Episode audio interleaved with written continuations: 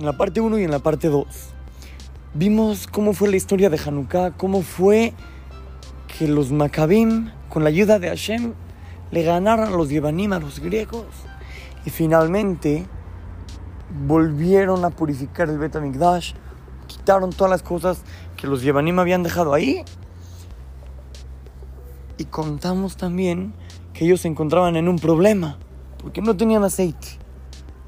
Baruch Hashem, Hashem les hizo un milagro, encontraron un solo jarrito de aceite puro que alcanzaba para prender la menorá para un día y duró ocho días. Ocho días. Y por eso es que nosotros ahorita celebramos los ocho días de Hanukkah. Pero niños, dejé para la parte 3 la parte más increíble de la historia de Hanukkah. ¿Saben cuál es? Yo les voy a decir una regla. Hay una regla en la halajá que se llama Tuma Hutra Betzibur.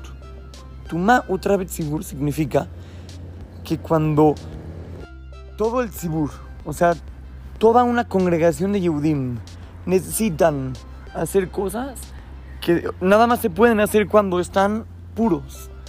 Pero de todos modos, cuando así es necesario, se permite incluso hacerlo impuro. ¿Escucharon? Cuando hay un momento en el cual es necesario, por ejemplo, comer cosas que nada más se pueden comer con tara, como terumá, como algunas cosas de que nada más se podían comer cuando la persona estaba puro. Hay momentos cuando el Sibur, cuando el grupo de Yehudim lo necesitan, que en esos momentos se permite hacerlo incluso en impureza. Niños, en ese momento era un caso en el cual se podía haber dicho vez Sibur. Se podía haber dicho que se podía prender la menorá incluso con este aceite que no era puro. Ellos sí tenían aceite, pero no era puro. Entonces podían haber prendido con otro aceite, con cualquier aceite, porque tu mau travet sibur. Pero de todos modos, Hashem hizo un milagro y pudimos prender con aceite puro. ¿Saben lo que eso significa? ¿Saben qué significa este milagro que nos hizo Hashem? Una palabra. En una palabra se los voy a decir. Esto significa cariño. Cariño. Hashem nos demostró cuánto nos quiere, cuánto nos ama.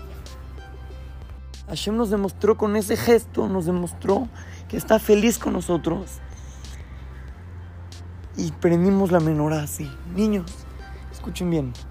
Lo que hicimos en esa época fue prender la menorá. Y saben que la menorá alumbra al mundo. Daba mucha jojma, mucha sabiduría, inteligencia, además de alumbrar físicamente. Niños, nosotros ahorita tenemos el tafkid, tenemos la misión de alumbrar al mundo. Sí, sí, sí. Cada uno y uno de nosotros podemos hacerlo. En cada momento de nuestra vida vamos a llevar la bandera y decir con la frente en alto, somos Yehudim, somos Yehudim y aquí estamos alumbrando el mundo. Cuando te subas al, chofer, al, al camión en la mañana, a la escuela, hola chof, buenos días, ¿cómo está? Cuando llegas a la escuela, saludar a las de limpieza. Niños, podemos alumbrar el mundo. Si vas a una tienda y te dan cambio de más, en vez de quedártelo, dile, oiga señorita, oiga joven, creo que me dio cambio de más. Y nosotros los Yudim no nos podemos quedar dinero de más que no nos pertenece. Niños, podemos hacerlo, somos Yudim.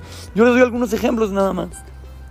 Pero vamos a demostrarle al mundo que a Israel, que los Yudim somos la luz, somos los que alumbramos. Y más ahorita que Israel está en guerra, nosotros podemos ayudar. Aunque piensen que nuestra ayuda sería insignificante, no, no, no es así. Cada uno y uno de nosotros puede hacer una gran diferencia, una gran diferencia. Pedirle tefilá a Hashem, hacer más mitzvot, estudiar Torah con más alegría. Niños, podemos hacerlo, sí es posible. Así es que, los saludan su querido amigo, Shimon Romano, para Torah Kids, Talmud Torah, Montes.